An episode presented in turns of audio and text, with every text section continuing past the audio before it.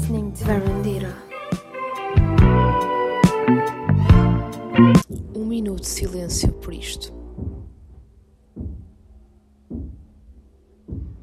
Malta, são 11 da manhã. Estou a gravar isto, é uma sexta-feira. E é isto que se passa com os meus vizinhos do lado. Eu só queria gravar isto no podcast para vocês perceberem o quanto às vezes é o aleatório. Eu consegui gravar, às vezes é aleatório, consegue ser às vezes um grande desafio gravar este podcast em minha casa com silêncio, porque torna-se um desafio. Ouçam só. Um, dois. Parece que estão, podiam fazer. Eles acho que os meus vizinhos podiam contribuir para fazer um beat. Juro. Já estão desde as 8 da manhã a fazer o que quer que seja em casa deles e a promover esta boa acústica no meu apartamento. Isto é épico só. E eu então decidi que a Varandita devia registrar este momento, porque não é todos os dias que temos uma banda sonora a este nível. Portanto, já. Yeah. E pronto, isto já está assim. Imaginem, tipo, isto é tipo um concerto, mas um concerto tipo gigante. Estão a ver? Geralmente os concertos têm uma hora e meia, estão a ver? Duas horas no máximo, com o encore. Este encore já tipo ultrapassou a meia hora e já estamos assim desde as 8 da manhã. E a cena é que estes meus vizinhos, tipo, eu sei que eles não estão a ouvir isto, mas é um bocadinho sistemático, estão a ver? Imagina, hoje estão a fazer isto, para a semana também estão a fazer uma coisa qualquer em casa, resultado, os meus vizinhos devem ter, devem ter uma parceria com a TVI e o querido mudei a casa é sempre ali e não é no espaço de 48 horas, é no espaço de meses, meses, meses infinitos. Porque, ah, isto é uma coisa realmente devia ser estudada. E pronto, e eu também devia ser estudada porque estou a gravar supostamente os, os, um, os efeitos sonoros que eles estão ali a produzir, mas whatever. Uh, eu às vezes gosto de imaginar o que é que eles estão ali a arrastar, se, estão, estão a, se estarão a furar uma parede, que há uma altura que aquilo parecia bué, tipo, ai, acho também é que parecia que estavam a furar uma parede, ou se eles agora estão a arrastar móveis, se estão agora, tipo, num ato de loucura e de raiva, tipo, a destruir o móvel, não sei. O que eu sei é que estamos aqui para mais uma semanita de varandita, e esta semana vamos ter recomendações culturais, porque sinto que, que pronto, neste último, nestas últimas duas semanas o, os episódios, como foram assim mais profundos, foram mais pequenos também, e não, e não explorei tanto a parte do Pela Cultura. Eu sei que vocês devem ter saudades da, daquele jingle fantástico do Pela Cultura, portanto, já, tipo, vai acontecer isso agora. E pronto, se vocês se importarem muito com o barulho que os meus. O barulho não, esta música incrível que os meus vizinhos estão a fazer, acho que é tranquilo. Mas por outro lado, não sei se vou conseguir falar e sentir-me bem com esta coisa que os meus vizinhos estão a fazer, está-me a irritar profundamente. Portanto, já, malta, vamos então a este episódio de Varandita com direito a música feita pelos meus vizinhos. Bem, malta, passado algumas horitas, decidi voltar a gravar. Já vocês estão a ouvir isto de seguido, mas eu tive mesmo que pensar, tipo, não, agora não vou gravar porque não há mesmo condições. Porque só para terem uma noção, o barulho estava cada vez mais. É como se eu estivesse tipo, a colocar em loop, estão a ver? Estava cada vez mais intenso e então não era de todo uma sensação boa, estão a ver? E então, já, simplesmente esperei e agora, ao final do dia, já tenho a casa como era suposto ser, portanto, sem qualquer tipo de barulho, a não ser o barulho, o meu barulho e o barulho de, da vida. Isto agora foi profundo. Gri, gri, gri, gri. Bem, malta, bem. Hoje, Varandita, vai ser mais um daqueles episódios que vocês já tenham saudades, aqueles episódios mais, mais longos, estão a ver de meia hora. Sim, porque vocês merecem. Porque nós merecemos varanditas. Já. Yeah. E então, como vai ser um episódio maior, vou falar um pouco de tudo nomeadamente do que se anda a passar, do que, do que marca, o que marcou esta semana, uh, a nível. Uh, epá, não queria falar do Covid, mas eu tenho mesmo que falar, porque imaginem. Pronto, o que eu vou dizer. Todos nós já estávamos assim bem encarar que desconfinamento e tal, vida louca, e agora, tipo, é obrigatório uh, fazermos testes um, para entrarmos em estabelecimentos, como por exemplo restaurantes, como por exemplo certos bares, uh, concertos e blá blá blá. E o que se passa é que eu, esta semana, por acaso, fui às, às farmácias da minha zona onde moro e não para marcar um, um teste, porque eu em princípio ia ver um concerto e já não vou poder ir ao concerto, porquê? Porque é obrigatório uh, o teste, apresentar o teste e eu não consegui marcação. E então eu queria desabafar isto aqui na varandita porque queria perceber se sou a única que estou a tentar fazer uma marcação. E não é para agora, é para daqui a umas semanas. Queria marcar para um. agendar, neste caso, fazer uma, um agendamento, uma marcação para fazer um teste de Covid e pronto. E está tudo, tudo cheio e eu não vou conseguir ir a um concerto por causa disto.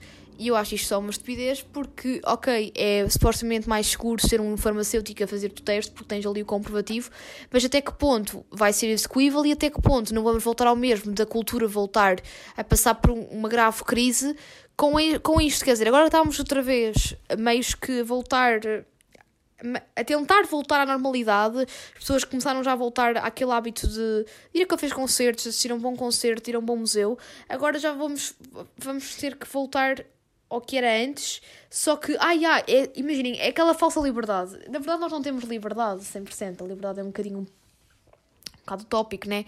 Mas aquela suposta liberdade que nós tínhamos antes da pandemia, o que o governo agora quer dizer é tipo, ah, vocês continuam com a vossa liberdade, isto é, têm o, o livre-arbítrio de se quiserem ir a um concerto podem, de se, quiserem ir para uma discoteca podem, mas, e depois o mas, eu até digo que às vezes o mas oculta o que está antes. Imaginem, quando dizem tens liberdade, mas é a mesma coisa que dizer que tu não tens liberdade, porque o mas automaticamente oculta aquilo que disseste antes. Porque é a mesma coisa quando tu dizes, ai, gosto muito de ti, mas fizeste isto, isto, isto, isto estar a dizer automaticamente que não gostas da pessoa. Não sei se vocês acreditam nesta filosofia, mas eu acredito bem nisso. E o governo é um bocado nisso, fez isto, que é, vocês podem sair, os, não se preocupem, os restaurantes não vão fechar, as discotecas não vão fechar, mas precisam de um certificado de vacinação e também precisam de um, de um teste de Covid negativo. Ok, tudo bem, para controlar a pandemia tem as pessoas têm que realmente uh, ter a certeza que não estão com, com o bicho, né? Mas é pá, porquê? Porquê que tem que ser em alguns sítios que temos que fazer este teste e porquê que tem que ser este critério tão exigente de termos que ir a uma farmácia fazer os testes. Ah, são, testes, são quatro testes gratuitos, tu não tens que pagar. Não interessa, não tenho que pagar, mas o que, o que é certo é que quando quero usufruir deles, não posso porque estão as vagas ocupadas. E como eu, toda, muitas pessoas, tenho amigos meus que também estão na mesma situação, e se calhar alguns de vocês estão a ouvir isto também já esta semana tiveram necessidade de querer marcar e não conseguiram. E, um, eu tenho casos, por acaso eu desisti da ideia de ir a esse concerto quando, quando me apercebi que perto da zona onde moro não havia testes, mas. Um, tenho casos de amigos meus que acabaram por ir para. Acabaram por fazer quilómetros para se dirigirem a uma farmácia eh, nos confins deste país para conseguirem fazer a porcaria de um teste de Covid.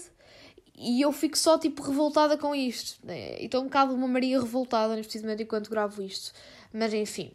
Pronto, malta, para além de falar disto, eu não queria de todo focar-me com da cena do Covid neste episódio, mas eu tenho mesmo que desabafar isto, porque esta semana eu tive um teste na faculdade e eu fiquei parva, porque era um, era um, um teste ligado à, à programação, porque eu estou a ter este semestre uma cadeira que é ligada à linguagem de programação, JavaScript mais especificamente, e eu fiquei parva e até fiquei. Já não, eu não gosto, confesso que não sou muito boa à programação e não, não gosto muito. E, e, e fiquei ainda mais revoltada quando os enunciados de cada exercício falavam do Covid. Porque supostamente, pronto, em programação nós temos problemas para resolver, ok? E todos, eu, na boa, éramos, eram tipo 12 exercícios.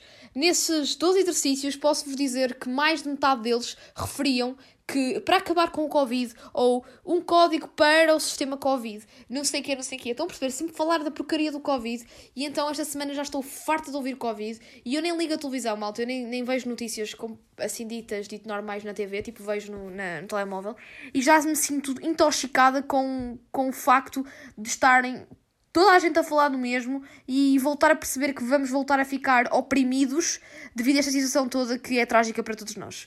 Mas pronto, malta, vamos deixar de falar de tragédias e vamos falar de coisas bonitas. E, nomeadamente, uma das coisas que, que tenho saudades de falar neste podcast e que vocês também já têm saudades, com certeza, é o Pela Cultura, não é? E o Pela Cultura está de volta esta semana. Tivemos assim 15 dias, meio mais em pausa, mas agora vai voltar e volta em grande. Pela Cultura.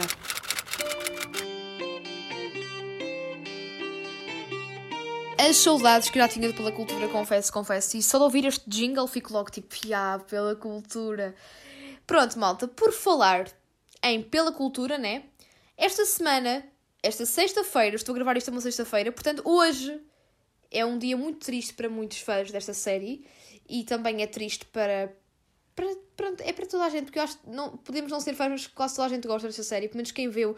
Eu acho que não conheço ninguém que não tenha visto, não tenha ficado pelo menos viciado na série. Que é a série La Casa de Papel, é verdade. A série é, é incrível, série espanhola que já vai virar um clássico após após cinco temporadas, malta, despediu-se. Portanto, é agora aquele momento da despedida. E é sempre triste, eu fico sempre triste, ao mesmo tempo contente. É um misto de sensações quando acaba uma série, porque por um lado é aquela coisa de.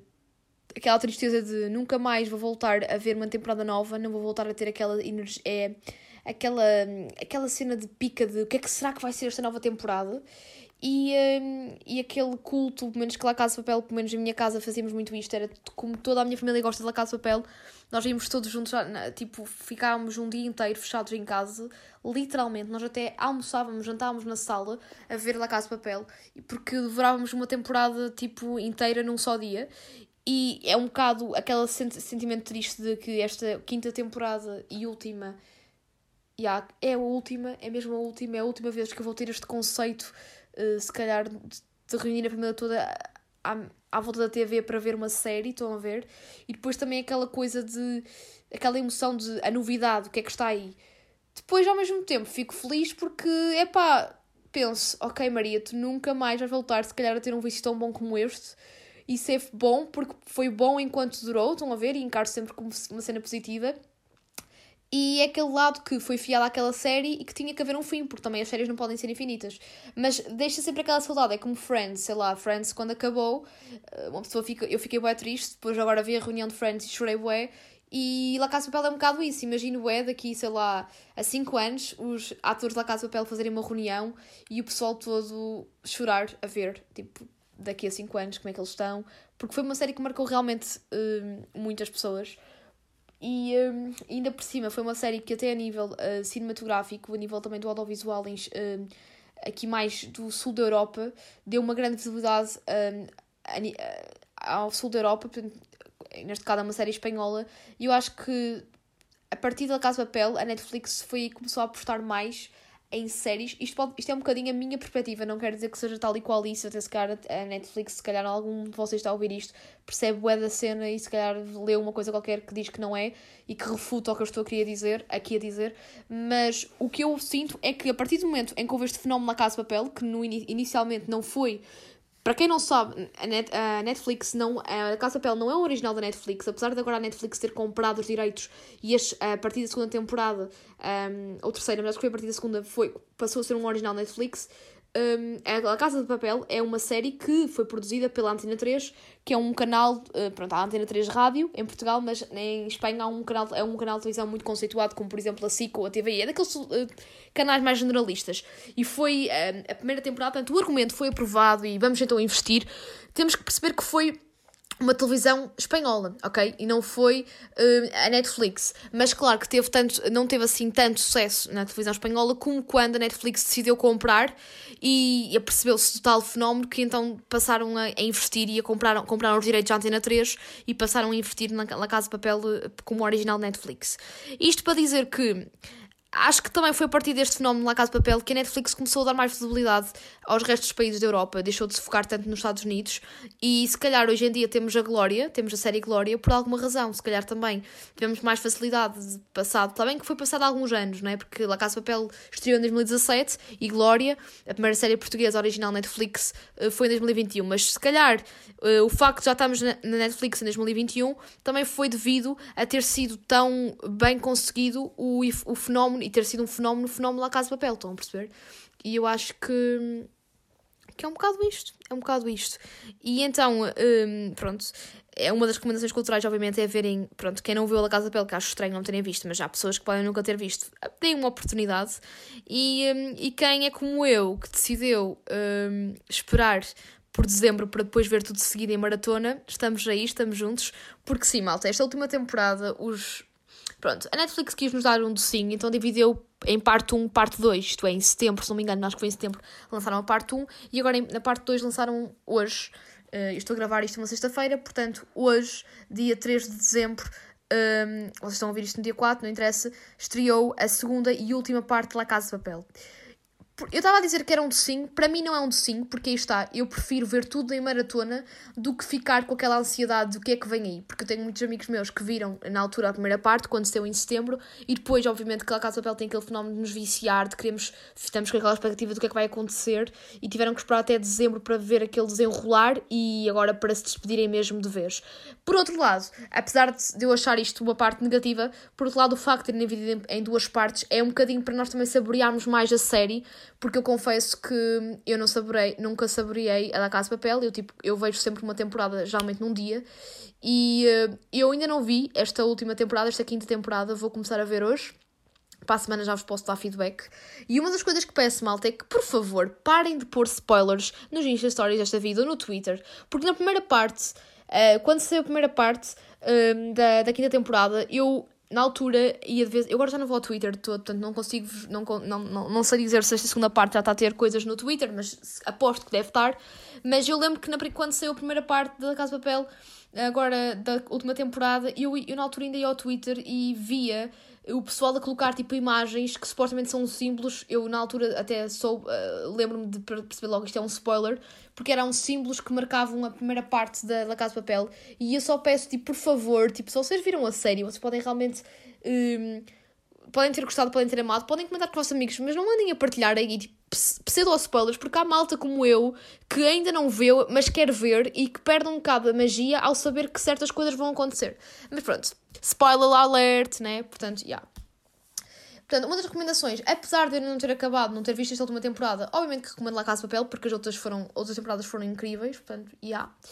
E, uh, para além disso, vamos agora para uma parte mais documentar, de documentário, documental, que é um documentário dos Beatles, que está a gerar uh, alguma polémica, confesso, que é, é o documentário, já, já é considerado, só para fazer aqui uma, uma breve introdução, dos documentários mais épicos de sempre, mas claro que isto é, é relativo, não é? Para, para mim pode ser, para, para, quem, para quem escreve notícias nem pode ser, mas para outras pessoas não ser. Mas o documentário em questão é o documentário Get It Back dos Beatles. É um documentário original Disney Plus. É constituído por três episódios e estes três episódios têm um total de 8 horas. Não é 8 horas cada um, mas os três juntos uh, são 8 horas. E basicamente documentam, vão documentar as sessões de gravações dos Beatles para o álbum Get Back.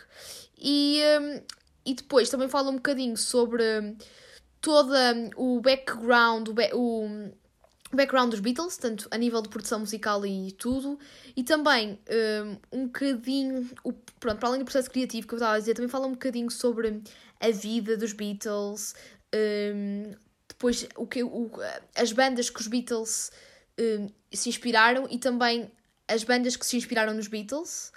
Depois fala, fala também um bocadinho sobre a parte de música de intervenção. É um, é um documentário muito interessante e que está a gerar alguma polémica porque Pronto, imaginem, é uma coisa que. Para todos. Assim, os Beatles não estão. Há dois elementos dos Beatles que já faleceram, não é? O grande George Harrison, que era o meu, é o meu elemento favorito, e o John Lennon. Ok, os dois morreram, né? Mas ainda temos vivo o Paul McCartney e o Ringo Starr. E obviamente que a, o Paul McCartney e o Ringo Starr, como estão vivos, são os únicos que têm conhecimento deste, deste documentário. Não sei que também eu acredito que se calhar que George Harrison e, e John Lennon estão assentados à frente ao seu televisor lá em cima no céu, onde estejam no, no, na dimensão paralela, se calhar a rever estes e a ver estes episódios em loop, quem sabe, mas o que é certo é que como como Paul McCartney e Ring Starr estão vivos, obviamente que tem, tem alguma interferência neste documentário e um, supostamente a Yoko, a Yoko Ono não gosta, não está a gostar deste documentário porque passa um bocadinho aquela visão que eu própria concordo e, e tenho dela, que foi um bocado ela, tipo, um, um elo de estabilizador do fim, do início do fim dos Beatles. Eu, eu não gosto muito da Yoko, da Yoko Ono, acho que ela. Pronto, isto é uma opinião pessoal, aí está. Mas acho que ela meio que. Não estou a dizer que ela se aproveitou do, do amor que o Lennon tinha por ela, porque eu acredito que também ela o amava, mas meio que o, ela tem uma personalidade, na minha opinião, muito dominante e meio que manipuladora. E ela, à custa, na minha opinião, de se ter. Uh, de se ter casado, de ter namorado, de ter estado com o John Lennon, ela acabou, obviamente, por indiretamente ter uma visibilidade a nível, um, pronto, artístico. Um, não é que ela não tenha capacidades, mas pronto, ela acabou por eh, ter um reconhecimento e foi muito, sempre muito associada a ser a, a mulher do John Lennon. E ela ainda hoje em dia acaba por lucrar uh, em tudo por ser quem é, isto é, de se ter casado com quem se casou. E acho que ela não foi assim uma pessoa tão empática com os restantes elementos dos Beatles e ela meio que manipulou o Lennon para realmente acabar com os Beatles. Isto é, como sabem, as bandas têm sempre um fim, como tudo nesta vida, mas os Beatles tinham um mediatismo que poderiam se ter tornado uns Rolling Stones no sentido que, se na época, se há 50 anos atrás perguntassem quem é que iria ficar. Um, e ter, uh, quem iria continuar, a banda que não iria acabar, se vocês perguntassem entre Stones e Beatles, obviamente que as pessoas iriam dizer que seriam os Stones que iriam acabar e que os Beatles iam ficar uh, no ativo, uh, porque supostamente eles demonstravam uma química muito grande enquanto banda, e os Stones era mais aquela cena Stone, tipo mais pesado. E na verdade não foi isso que aconteceu, e isto deveu-se também devido ao facto do Lennon e do Paul McCartney se terem chateado, e esta chatice veio devido a nível amoroso, neste caso, a interferências que a Yoko Ono estava a ter na banda, eh, a caprichos dela, e, estudar, e, e eu comparo muito a situação do Lennon com a Yoko, como também comparo a situação do Kurt e da Courtney Love. Porque ambas as duas tanto a Yoko como a Courtney eram personalidades super dominantes, bastante manipuladoras, e tanto o John como o Kurt eram pessoas extremamente frágeis emocionalmente, com tendências depressivas, e obviamente que pessoas mais frágeis também às vezes acabam por ser mais manipuláveis por pessoas que não têm tão boas intenções. E, e a Yoko, na minha opinião, foi uma bad bitch. E este documentário não, não diz em letras grandes que a Yoko é uma bad bitch, mas indiretamente um, conta certo, estão a ver entre linhas, demonstra aquilo que todos nós, ou que muitos de nós, inclusive eu, já suspeitávamos, já tínhamos lido e que já, já tínhamos alguma opinião formada, que realmente o facto de terem mostrado as coisas, a banda se ter mostrado muito a nível. Porque é assim, quando tens uma banda, acabas por ter uma família, né? Porque a banda torna-se a tua família, isso é verdade, é um problema que todas as bandas. É um problema que torna também uma vantagem quando realmente as bandas dão-se muito bem, geralmente no início dão-se sempre bem, mas às vezes há certas coisas pessoais que se interferem e a nível amoroso às vezes acontece muito isso, que é, uh, por exemplo, com o Nirvana foi um bocadinho parecido, Dave Roll não se, nem o, e o Chris Novoselic não, não, não simpatizavam com a, com a Courtney. E o Kurt, a partir do momento em que estava tão cego de amores com a Courtney e, e começou a viver só para a Courtney, acabou por se fechar cada vez mais para a banda e a banda acabou por acabar. E pronto, passado um mês ele suicidou-se, mas pronto, são coisas diferentes, mas isto para dizer que realmente... Um, quando se mistura um, a parte mais íntima e pessoal a trabalho, porque apesar de ser uma banda, é, são um trabalho, as coisas acabam por, uh, às vezes, tremer, e foi o caso dos Beatles a este nível. E pronto, o documentário gerou uma polémica, uma maior polémica, porque, pronto, a Yoko não gostou muito do documentário, mas pronto, Yoko, Yoko, Yoko sabe bem crescer com a Yoko, não é? É um é um bom iogurte, pelo menos eu gostava muito de, de beber iocos, mas não é Yoko Ono com certeza. E agora naquele momento em que vocês se riem e bebem água porque, já, yeah, acho que é necessário. E pronto, malta, isto é o Pela Cultura desta semana. E, e, acho que e acho que é um bom pela cultura porque vai-vos enriquecer bastante. Venham lá Casa de Papel, é aquele, para aquele, aquela recomendação ideal para vocês passarem este fim de semana que promete ser chuvoso enrolado em mantas e Netflix and chill. Eu vou aproveitar para fazer isso porque esta semana foi mesmo muito hardworking para mim. E então o facto de ter a possibilidade de me permitir relaxar vai ser do caraças. E para além disso, um, verem um bom documentário, como é o, documentário dos Beatles, acho que vai fazer totalmente a vossa a diferença. E é mesmo isso. Malta, uh, depois deste, deste pela cultura, resta-me dizer-vos que o episódio está a chegar ao fim, é verdade, com muita pena minha e com muita pena também vossa, sei lá, vocês têm algumas penas aí à volta, peguem numa almofada de penas e pá, pena, que pena. Já, sinto que, já, eu acho que a água fastio devia patrocinar este podcast, porque para além de vocês necessitarem de beber água, às vezes certas coisas que eu digo se calhar provocam-vos algum fastio. Yeah. E pronto, malta. Uh, agora, eu devo-vos pela cultura e também tenho saudades de vos, de vos fazer uma recomendação a nível de uma recomendação musical. E a recomendação musical que vou fazer é sobre uma, uma, um álbum que eu tenho ouvido muito esta semana. E a recomendação, então, o álbum que eu tenho ouvido mais esta semana, tipo, eu tenho ouvido muitos, mas o álbum que eu tenho ouvido mais esta semana é o álbum The Anxiety, da Willow, e um, e epá, gosto muito deste álbum. Uh, para além disso, para além de eu gostar muito deste álbum, este álbum também me apareceu na minha lista de álbuns mais ouvidos de 2020 e 2021, foi 2020, 2021 no Spotify. Porque sim, malta, não sei se vocês também já viram. E eu já recebi muito feedback vosso. Fico, by the way, estou muito feliz. Porque pronto, esta quarta-feira saíram os. Foi no dia 1, foi, dia, foi no feriado, exato. É sempre todos os, todos os anos no dia 1 de dezembro o Spotify faz um, uma espécie de uma lista de, da, da música mais ouvida, da banda mais, das bandas das, dos vossos artistas favoritos, do vosso podcast mais ouvido e do vosso podcast, o vosso, vosso podcast favorito. Pronto, e, um, e este álbum, o The Anxiety, da Willow, é do, foi o meu, o meu quarto álbum mais ouvido de 2021. Portanto, perceberam que eu realmente tenho um grande amor por este álbum e vai ser mesmo com uma das músicas deste álbum que eu vou finalizar aqui e vou-me despedir aqui de Varandita. Mas antes de mais, eu quero vos agradecer porque recebi muito feedback na quarta-feira e na quinta, uh, nesta cena do Spotify, porque hum, fico mesmo de coração cheio por saber que eu fui, que eu fui em 2021 uma das vossas companhias a nível de podcast, porque houve muita gente que, que me enviou mensagem privada, outras pessoas que puseram mesmo em stories que Varandita foi o podcast mais ouvido para elas e que foi realmente uma companhia. Já li textos muito bonitos de pessoas que me enviaram para a privada da Brandita a dizer que realmente sou uma companhia, que gostam de me ouvir.